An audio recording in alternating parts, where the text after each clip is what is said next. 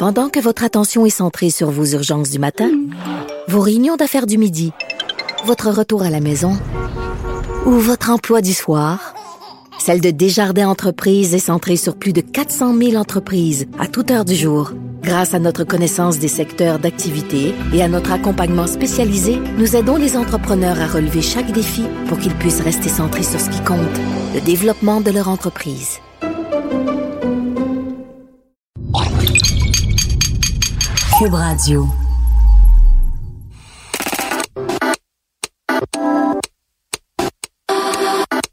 Yo, c'est Saoud.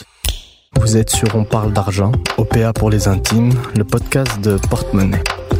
Aujourd'hui, on discute du revenu universel avec Yannick Marcil, économiste indépendant.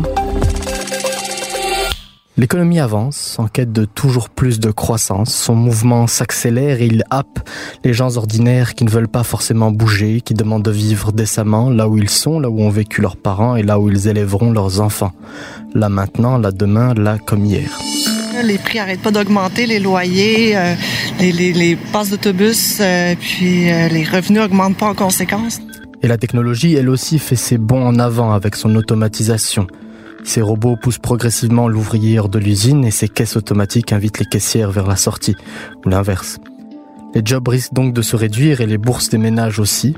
La société libérale façonnée autour du salariat et de la consommation devra s'adapter pour permettre à son système de perdurer malgré les failles. En guise de réponse, des penseurs de tous bords ont proposé une mesure, le revenu universel ou revenu de base, soit cette allocation monétaire que recevrait chaque citoyen de manière inconditionnelle et qui pourrait relativement compenser le manque à gagner. En même temps, certains rêvent d'un avenir où l'humain a le choix entre le travail salarié et une activité alternative.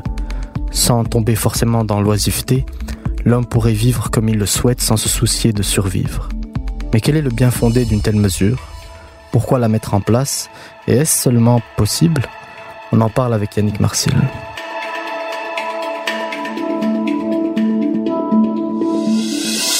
Bonjour Yannick. Bonjour. Ça va bien? Oui, merci. Alors, euh, j'ai donné une petite définition euh, du revenu universel, mais euh, comment est-ce qu'on pourrait le définir plus amplement? La base est dite, c'est-à-dire c'est un revenu accordé à chacun des citoyens, quelle que soit son occupation, sa situation personnelle, sociale, professionnelle, ainsi de suite. Donc c'est universel. Le mot le dit bien évidemment.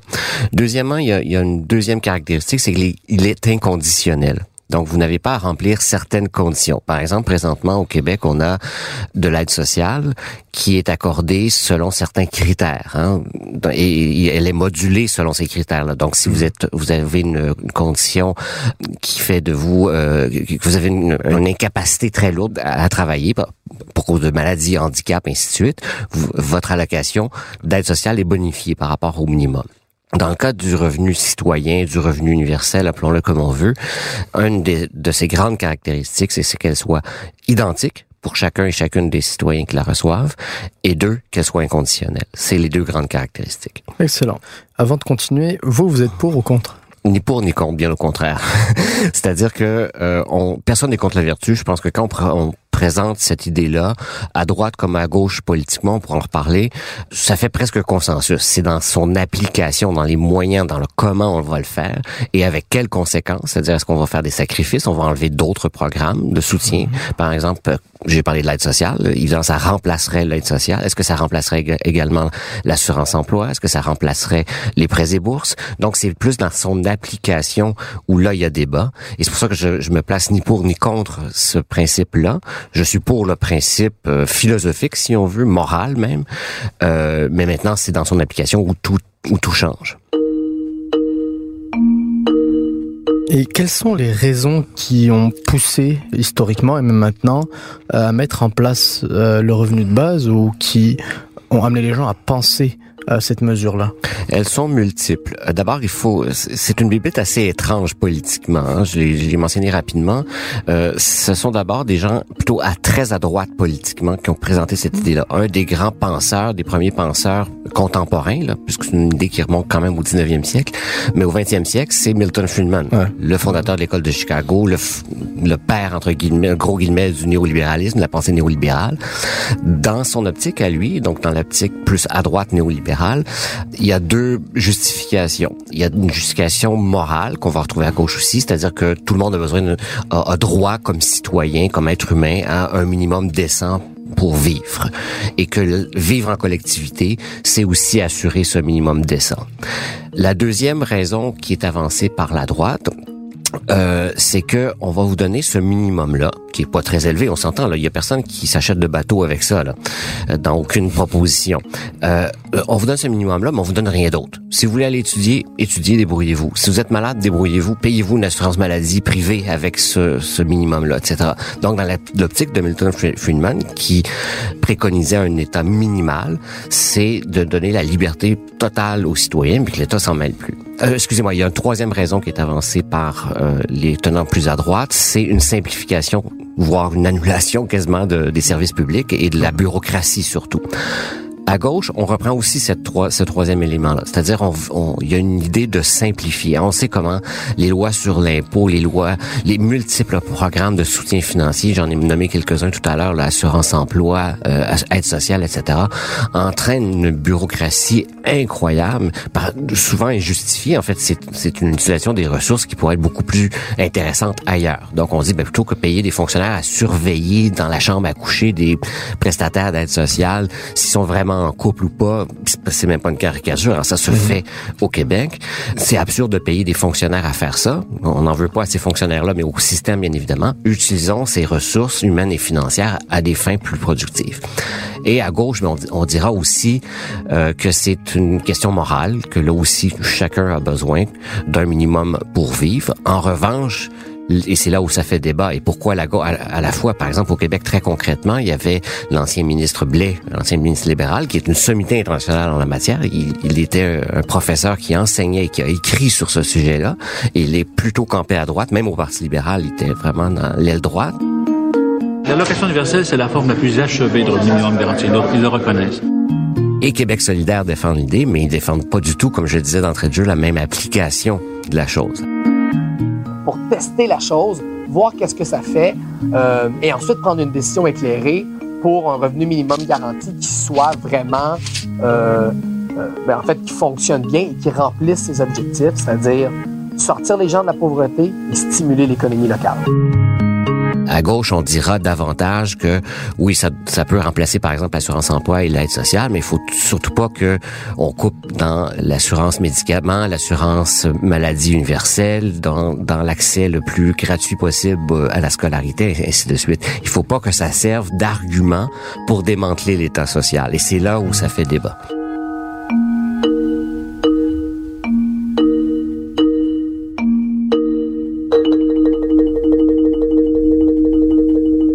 Ok, et si on se pose au Québec, à combien il s'élèverait euh, le revenu universel? Évidemment, c'est une question politique. Hein, je veux dire, c'est d'abord une question de faisabilité. On peut pas, on, mhm. on, pourrait rêver de que tout le monde gagne 70 000 dollars par année inconditionnellement. C'est évidemment financièrement impossible. Disons que la proposition la plus raisonnable et qui est amenée en général sur la place publique dans une économie comme la nôtre, ça tourne autour de 1000 dollars par mois. Donc, mhm. vous voyez, l'aide sociale, c'est autour de un, petit peu moins que 700 dollars. Donc, ce serait mieux que l'aide sociale. Mais on s'entend qu'à 12 000 dollars par année, on est encore sous le seuil de la pauvreté. Il y a personne qui vit riche là-dessus. Et là, encore une fois, c'est là où c'est compliqué. C'est que si on reste, par exemple, euh, sur l'île de Montréal, par rapport à euh, je sais pas moi, euh, Shawinigan, mais le coût de la vie n'est pas le même, ne serait-ce que pour le logement. Mmh. Mais bon, disons qu'en moyenne au Québec, ça permet de vivre minimalement, donc de répondre aux besoins de base. C'est ça le critère en fait. Hein. Est-ce qu'on n'est pas capable de se loger, de se nourrir, de se vêtir, de se transporter minimalement, d'avoir le, le, minimum pour vivre, pas pour survivre comme vous l'avez dit d'entrée de jeu. Justement, par rapport à la mise en place d'un projet qui est quand même assez commensurable, est-ce que c'est faisable? Comment on met ça en place? Qui paye pour ça sur les différentes manières de faire dont vous avez parlé Il y a, il y a beaucoup d'avenues possibles, bien évidemment. D'entrée de jeu, c'est faisable. Ça s'est fait ailleurs. Ça s'est fait notamment, il y a eu plusieurs expériences pilotes, notamment au Canada, hein, au Manitoba. On a eu une des premières expériences pilotes dans les années 70. Donc, c'est faisable. Euh, c'est un grand chantier, hein, parce que, veut, veut pas, on va remplacer certains programmes. Donc, on, admettons, là, pour des fins de- de- d'analyse qu'on, hypothétique, qu'on enlève l'aide sociale, l'assurance emploi, le, le supplément de, de revenus garantis pour les personnes âgées. Euh, donc, il y a quelques programmes qu'on enlève. Mais là, c'est une bureaucratie complète à transformer. Mais c'est plus la destruction de ce qui existe qui est compliqué que la construction de ce qui n'existe pas. Parce que le mettre en place, après ça, c'est simple. On prend la liste des citoyens la- par leur numéro d'assurance sociale, puis on envoie un chèque qui est le même à tout le monde. Alors, c'est super simple à administrer. C'est c'est un de ses grands avantages, comme je le mentionnais. Donc, c'est faisable euh, techniquement. Est-ce que c'est faisable politiquement? Ça, c'est une autre histoire à cause des raisons que j'ai évoquées rapidement. C'est-à-dire que il y a des choix, il y a un arbitrage qui va se faire. Donc, les partis plus à gauche, qui sont quand même moins présents dans nos en- enceintes politiques, vont vouloir défendre les programmes sociaux tels qu'ils existent. Je pense, je donnais comme exemple l'assurance maladie universelle. À droite, ou très à droite, on va chercher au contraire à en profiter pour défaire des trucs. Donc, les débats risqueraient d'être interminables et très, très difficiles politiquement. En ce qui est trait de la- de la- de l'aspect purement financier, donc vous me que- comment ça se finance, ben comme le reste. C'est pas compliqué. Euh, ça fera pas un, un revenu universel de cet ordre de grandeur-là, qu'on parle de 1000 ou de 1500 dollars, fera pas que du jour au lendemain, tout le monde va arrêter de travailler. Hein? Ça sera pas ça l'impact. À la marge, peut-être qu'il y aura quelques personnes qui abandonneront des, euh, des emplois peu rémunérateurs ou difficiles, peu importe, puis préféreront ce minimum-là, mais ça va être vraiment à la marge. Donc, ça va continuer à se financer par les taxes et les impôts, comme on finance présentement l'aide sociale euh, ou n'importe quel programme social euh, qui existe ou de soutien financier qui existe. Il y a des spécialistes qui, au- au-delà de la bureaucratie et, et du monde politique, pensent que ce type de projet-là peut aider une certaine baisse des salaires, une certaine sa tendance à la baisse des salaires, puis euh, une précarisation des emplois. C'est-à-dire que, étant donné que vous avez l'assurance d'avoir 1000, 1500 dollars, ben, on va vous donner des contrats qui vont être plus précaires, moins stables, etc. Un peu comme une ubérisation. Très juste. C'est, un risque potentiel pour une, partie euh, des de, de, de l'emploi actuel, mais qui est déjà précarisé. C'est-à-dire ce sont les emplois qui sont déjà précaires, qui sont déjà sous-payés et ou qui ont des conditions difficiles. On peut penser, je vais donner un exemple que tout le monde connaît, les préposés aux bénéficiaires. Hein, c'est un travail euh, super important, mais très exigeant, très difficile, très mal payé, peu valorisé. C'est pas pour rien qu'il y a un taux de roulement puis une pénurie tout le temps dans ce genre d'emploi-là. Alors là, oui, il pourrait y avoir, je dis une femme parce que c'est typiquement un travail féminin, une femme qui, au bout du rouleau, se dit, oh ben, tant qu'à gagner 22, 23, 25 000 piastres à me faire, excusez-moi, chier, avoir la vie difficile, avoir un travail moralement et physiquement difficile, ben je vais accepter un peu moins puis je vais rester à la maison. Sauf que ce serait à la marge et ce serait pour des, emplois donc comme je le disais qui sont déjà précaires ou difficiles. Et la situation ne changerait pas pour ces emplois-là. Ça pourrait s'empirer un petit peu, mais ça serait à la marge. Donc ce que je suis en train de dire sans dire, c'est qu'on a déjà un problème avec ces emplois-là qui sont mal payés. Et quand on parle de pénurie de main-d'œuvre présentement, il n'y a pas, à part que quelques cas bien précis, là, il y a très peu de pénurie réelle de main-d'œuvre au Québec. Il y a une surabondance de jobs cheap. Donc, c'est pas pour rien que ça frappe uniquement certains secteurs comme la restauration rapide ou la restauration grand public, les emplois comme préposés aux bénéficiaires, comme je le disais, etc si ces emplois étaient euh, mieux payés, avaient de meilleures conditions, les employeurs n'auraient pas de problème à trouver des employés. Autrement dit, ça changerait peu de choses, ça pourrait amplifier un peu un problème qui est déjà présent et qu'on devrait régler de toute façon par d'autres solutions que le, le revenu universel ne cherche pas à régler. Pendant que votre attention est centrée sur cette voix qui vous parle ici, ou encore là, tout près ici, très loin là-bas, Celle de Desjardins Entreprises est centrée sur plus de 400 000 entreprises partout autour de vous. Depuis plus de 120 ans, nos équipes dédiées accompagnent les entrepreneurs d'ici à chaque étape pour qu'ils puissent rester centrés sur ce qui compte, la croissance de leur entreprise.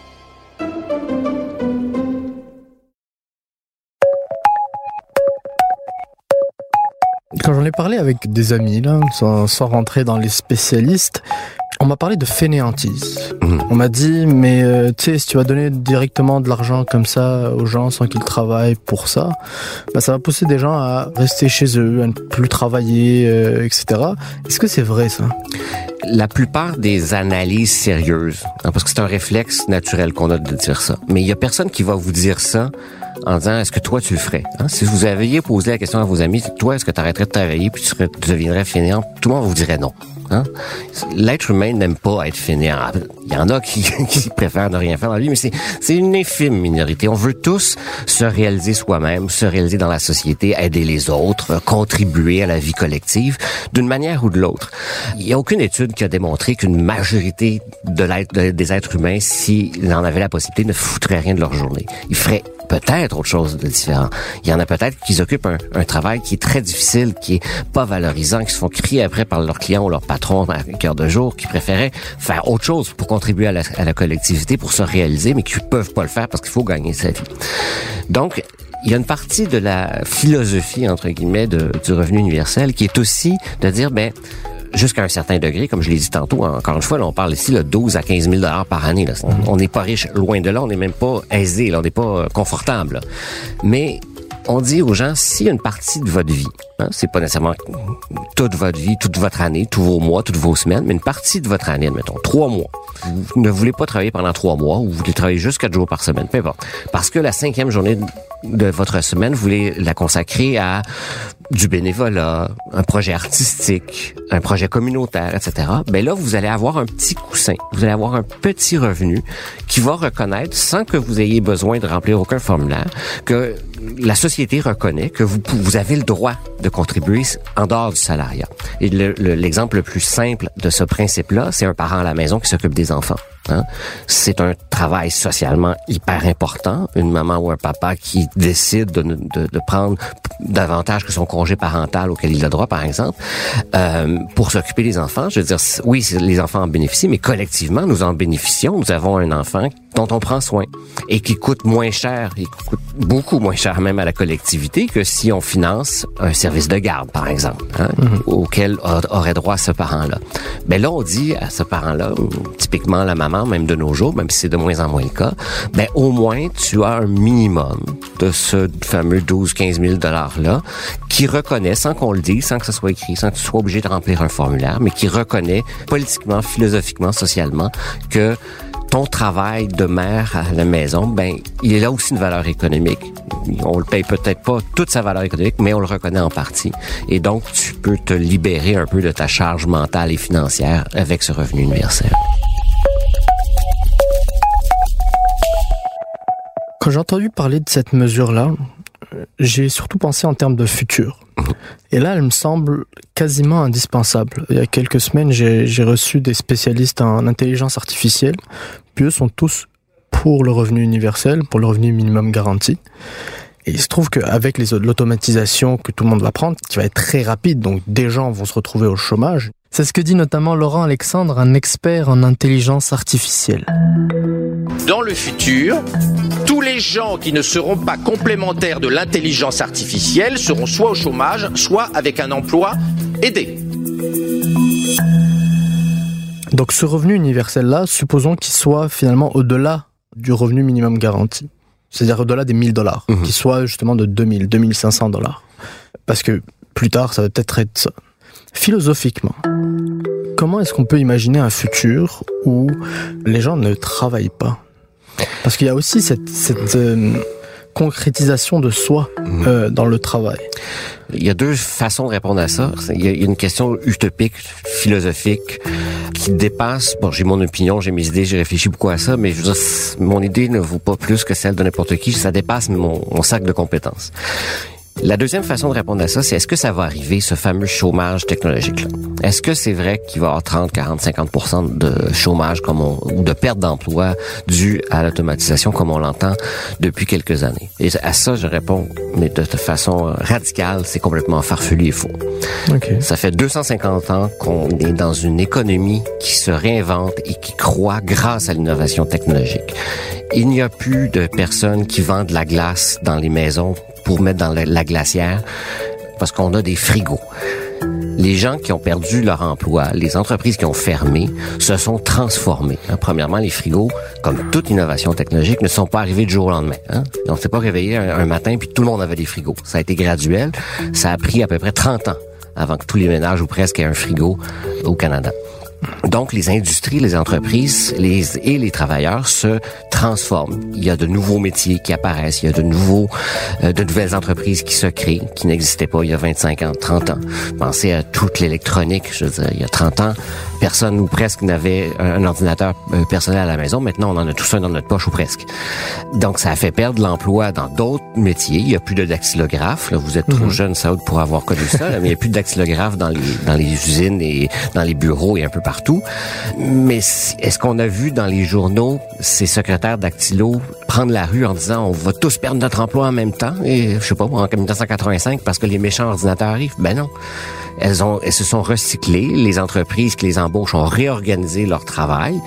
La personne individuelle a pu être mutée dans un autre emploi ou son emploi c'est tout simplement se transformer. On lui a demandé de faire de la comptabilité avec un ordinateur par exemple plutôt que de taper uniquement des textes. Mm-hmm. Elle a dû suivre une formation pour ce faire. Donc ça fait 250 ans que le capitalisme se transforme depuis la première révolution industrielle et l'automatisation, on en fait depuis les années 30 à peu près. Elle s'accélère depuis 1930. Et le chômage n'a jamais été aussi bas au Canada que présentement. Effectivement. Donc, cette idée est complètement fausse et farfelue. Il y a des perdants. Il y a des perdants quand les transformations sont extrêmement rapides. Ça arrive.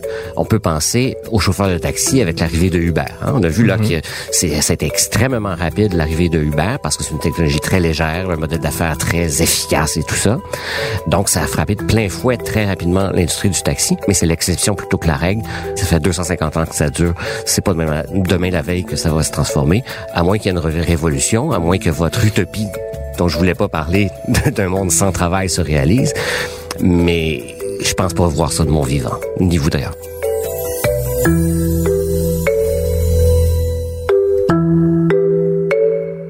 En fait, ce que je voulais dire, c'est que c'est pas tant mon, une utopie que euh, ce que certaines personnes qui regardent l'intelligence artificielle avancée prédisent. Bien sûr. Et la, la différence qu'ils remarquent entre la première révolution industrielle et euh, la, cinquième révolution technologique, c'est l'extrême rapidité justement. C'est que des camionneurs, par exemple, étant donné l'amplitude du mouvement, c'est pratiquement tous les camionneurs du monde occidental qui vont perdre leur emploi. Et ça, il prévoit ça en 2030. Mmh. C'est-à-dire qu'il y aura encore des camionneurs qui auront besoin d'argent, qui auront besoin d'avoir un travail.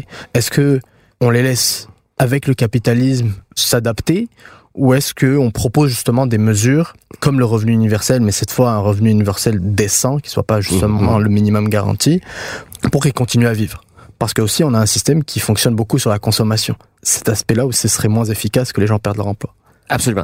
Il y a plusieurs problèmes qui sont entrelacés là-dedans. Il y a bon cet aspect d'accélération des transformations, mais ça aussi, hein, c'est une accélération constante depuis 200 ans. À chaque fois, euh, si vous lisez un peu l'histoire économique, à mhm. chaque fois on dit ben ça va bien plus vite qu'avant. Euh, chaque période, chaque révolution industrielle, on dit bon c'est pas comme la, la précédente, ça va vraiment beaucoup plus vite. Et c'est vrai mais notre capacité d'adaptation est aussi plus rapide. Et il y a effectivement l'aspect que notre, toute notre économie, bien évidemment, repose sur la consommation. Et donc, si on a moins de revenus, globaux ou individuels, mhm. on consomme moins et donc on crée un ralentissement économique. Donc il y a tout le paradigme qui dépasse trop notre cadre de, réflexion aujourd'hui, mhm. tout le paradigme de la croissance. Et là, je parle même pas de la question écologique qu'on peut qu'on doit mettre dans, dans le paquet. Mais si on s'en tient au revenu universel, je pense que ça peut être un projet politique porteur étant donné ces transformations et la rapidité de ces transformations là. Je maintiens ce que je viens de dire là que ça n'arrivera pas le chômage massif technologique, mais étant donné qu'on voit ces transformations-là, c'est une opportunité de s'interroger justement sur les grandes questions que vous venez d'évoquer. Notre système qui est basé sur la consommation et l'endettement, dont on n'a pas parlé, son impact écologique, on en entend vraiment beaucoup plus parler qu'autrefois. Je veux dire, il y a 15-20 ans, il y avait juste quelques écolos et gauchistes qui disaient, ben, vous consommez puis vous, êtes en train de tuer la planète. Là, ça, ça commence à faire consensus, puis de passer la parole au geste, c'est notre histoire, mais au moins, on en parle davantage. Donc, tout ça pour dire que je pense que le revenu universel peut être un, bon élément de discussion politique, de politique économique, mhm. Qui englobe toutes ces grandes questions-là. Pour une simple et bonne raison, c'est qu'il est simple à comprendre. Si on rentre dans une discussion, on était rentré dans une discussion ce matin de très technique sur la fiscalité, on aurait perdu tout le monde en, en cinq minutes, hein, parce que c'est compliqué, c'est ennuyeux en plus. Revenu universel, c'est simple justement parce qu'il se, veut simple au départ, comme on l'a on l'a on l'a expliqué. Donc tout le monde peut comprendre ça. Donc tout le monde peut comprendre c'est quoi ben c'est facile, c'est 1500 pièces par mois admettons. Euh, puis on enlève l'aide sociale, puis, ça s'explique là dans un clip télé ou dans un clip radio assez facilement et on peut engager avec la une majorité de la population sans faire intervenir de débats complexes, techniques qui nécessitent des souvent des connaissances ou à tout le moins des lectures euh, assez intensives. On peut tout de suite rentrer dans un débat politique. Et là, je parle politique au sens euh, pur du terme, c'est-à-dire euh, politique partisane, là, à l'Assemblée nationale. Dans les, dans les élections, on dit, ben, on- nous, parti XY, on propose le revenu universel contre, euh, selon telle modalité. Pourquoi? Parce que on veut aussi s'attaquer au problème de la surconsommation, du surendettement des ménages, de l'impact écologique. Ça me paraît très, très porteur par cette simplicité-là et par son universalité. Ça peut paraître un peu tautologique, mais justement, puisqu'il est universel, il toucherait tout le monde, y compris les riches. Ben, bon, les, les très riches, ils s'en foutent complètement, là, mais je veux dire, euh, parce que euh, on l'a pas dit, mais techniquement, euh, même un médecin qui gagne, je sais pas moi, 200-300 000 dollars par année, recevrait son 1000 dollars. Ça s'ajouterait à ses revenus, donc il repaierait en impôts, il rembourserait la totalité euh, à la fin de l'année. C'est souvent la, mo- la modalité qui est proposée. Mais donc, ça touche tout le monde. Ça touche son beau-frère, ses enfants, ses voisins, euh, etc. Ça peut être très rassembleur et porteur comme réflexion politique, d'après moi, qui dépasse à ce moment-là uniquement l'aspect purement financier du chèque qu'on recevrait.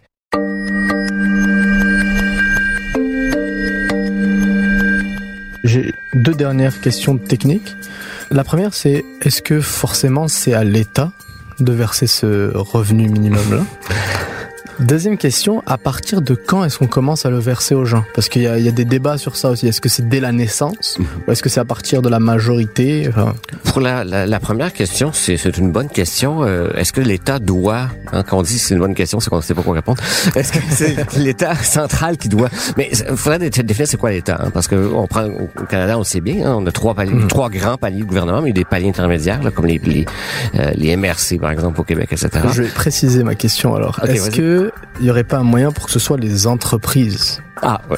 qui Ben, payent En fait, euh, ça m'apparaît un peu, comment dire, euh, euh, je, je pense pas que ça soit très important comme mécanique. Euh, C'est-à-dire l'État est là comme on peut le voir comme un simple outil de redistribution. Hein? Le, le- le truc minimal de l'État, à part la police puis ces trucs-là, là, c'est prendre des chèques, en faire une grosse caisse commune puis, puis refaire des chèques après.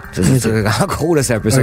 Alors que ce soit l'entreprise qui envoie à l'État qui le renvoie aux citoyens ou que l'entreprise, les entreprises euh, fassent cette job-là, honnêtement, s'il est universel, il doit être universel, peu importe, qui le fait et qui le paye. tu sais. Non, mais justement, l'argent qui vient, est-ce que c'est l'argent qui vient du contribuable ou est-ce que c'est l'argent qui vient Ah, mais au final, des entreprises? Au final, c'est toujours les contribuables. Que ce soit comme employé, Ok, très comme consommateur, au final, ce sont des individus qui payent des Excellent. impôts et des taxes. Parfait. Si ça peut être par l'intermédiaire d'entreprises, mais au final, ce sont toujours les individus. hein. Euh, pour ce qui est de L'âge, oui, à partir de quel âge? Oui, effectivement, c'est, ça, c'est un petit peu étonnant. Il y a plusieurs propositions. Dans certains, euh, dans certains cas, on dit dès la naissance.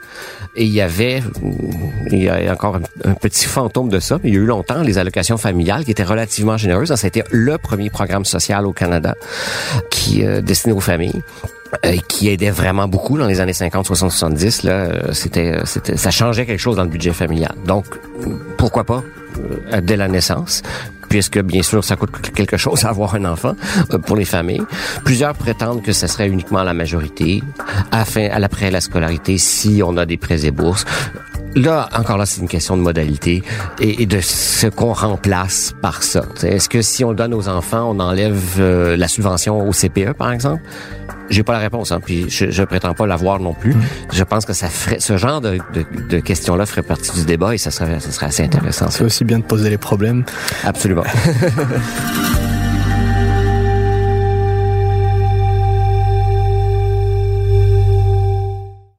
Je souhaite que cette question-là puisse servir, euh, réintroduire dans le débat politique des questions économiques, parce qu'elles sont, à mon sens, trop souvent évacuées ou, pire, laissées entre les mains de mes confrères économistes. Et ça, c'est la pire chose qui puisse arriver au monde. Ça pourrait ramener dans les parties de famille, dans les discussions de famille, des pas les parties peut-être, mais dans les discussions de famille et de, et de collègues, les enjeux de politique économique. Merci Annick Marcel. Ça fait plaisir. Merci à Bastien Gagnon La France à la réalisation. Merci à Philippe Seguin au montage. C'était Saoud de Porte-Monnaie, une production Cube Radio. À la prochaine.